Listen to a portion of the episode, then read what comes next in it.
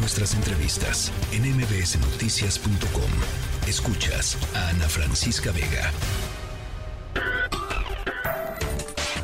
Diana Bernal en MBS Noticias. Diana Bernal, me da mucho gusto platicar contigo y seguimos con el tema de las eh, pensiones, la ley del 73. Este, para quienes no tienen idea de qué estamos hablando, Diana, ¿cómo estás? Hola, mi querida Ana Francisca. Sí, qué gusto escucharte y hablar de este tema que lo hemos venido tratando en varias entrevistas porque la verdad es muy complejo. Pero quiero decir que ya comentamos la semana pasada que hay dos leyes del Seguro Social sucesivas en el tiempo, conforme a las cuales todos los que entraron a trabajar antes del primero de julio de 1997 se pueden pensionar, se pueden jubilar.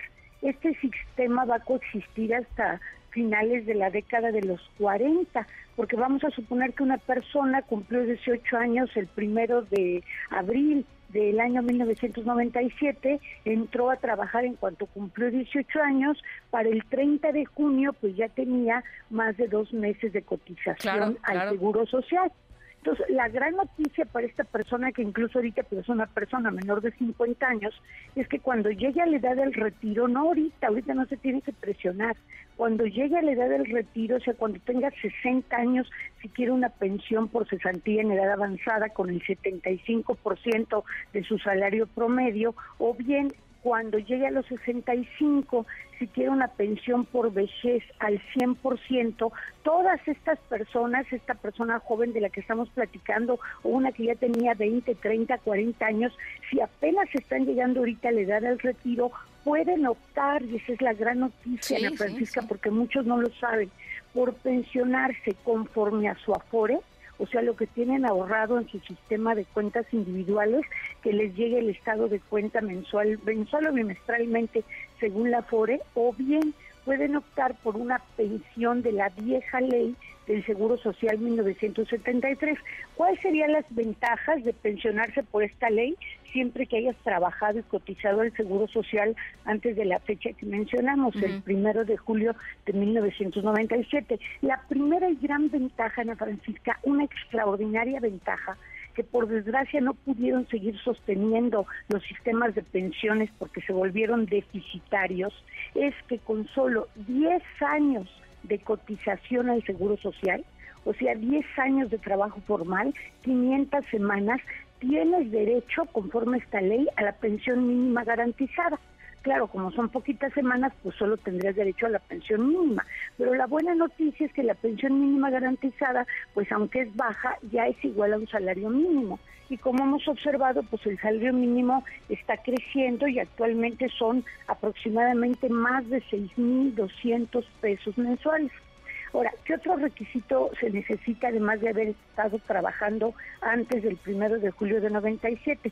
Pues obviamente, como ya comentamos, llegar a la edad del retiro, que pueden ser 60 o a 65 años, tener baja de tu trabajo. O sea, tú no puedes decir, es que yo ya sigo trabajando, pero me quiero pensionar, pero no voy a dejar de trabajar. No, tienes que dejar de cotizar al Seguro Social, tienes que darte de baja de tu trabajo para de esa manera poder gestionar tu, pensión. Y además, pues si ya hace mucho que dejaste de trabajar, tienes que estar en el periodo de conservación de derechos.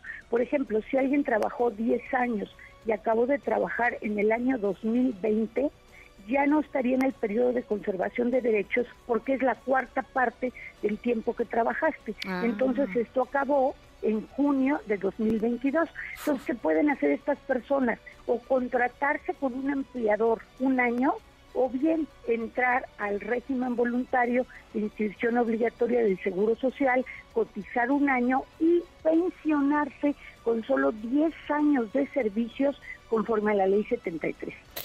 Híjole, eh, a ver, y si, eh, si, si hay, hay, también un tema de, pero creo que es, es, es largo y a ver si lo tocamos eh, en la siguiente ocasión, que, que se llama modalidad 40 también por ahí, ¿no? Hay, hay una cosa que se llama modalidad 40, Diana. Sí, exacto, es lo, lo que yo comentaba. ¿Es esa? O sea, si tú, es eso. Ah. Si tú, por ejemplo, ya tienes, digamos, 50 años o 60 años y sabes que trabajaste antes del primero de julio de 97 y tienes que reactivar derechos, o sea, tienes que trabajar un año cotizando al Seguro Social 52 semanas y por desfortuna, por desgracia, pues nadie te contrata, no importa, tú puedes afiliarte voluntariamente al régimen obligatorio de seguridad social, pagar tus cuotas y vamos a dedicar, como tú lo dices, toda una de estas oportunidades que me das de platicar con el auditorio y contigo para explicar la modalidad 40. Pero yo solita, si quiero reactivar mis derechos y pensionarme, me doy de alta en el régimen obligatorio de seguro social, aunque no tenga patrón. Cotizo al salario más alto que yo pueda cotizar. ¿Para qué? Para que mi pensión sea lo más alta posible. Exactamente. Y otra cosa muy importante, Ana Francisca, algo de lo bueno que ha hecho recientemente el Seguro Social es que ya puedes hacer en línea toda la tramitología para tu pensión. O sea, puedes entrar a esta página que estoy publicando en, en las redes de MBS y desde luego en las tuyas. Allí en línea está mi pensión digital, te piden tu CURP, tu número de seguridad social, te dan tus semanas cotizadas y puedes simular cuándo te tocaría de pensión. Después de que lo hagas, basta con ir a la unidad familiar donde te prestan servicios médicos a tramitar la pensión. O sea que se vuelve mucho más transparente y más un poco más sencillo.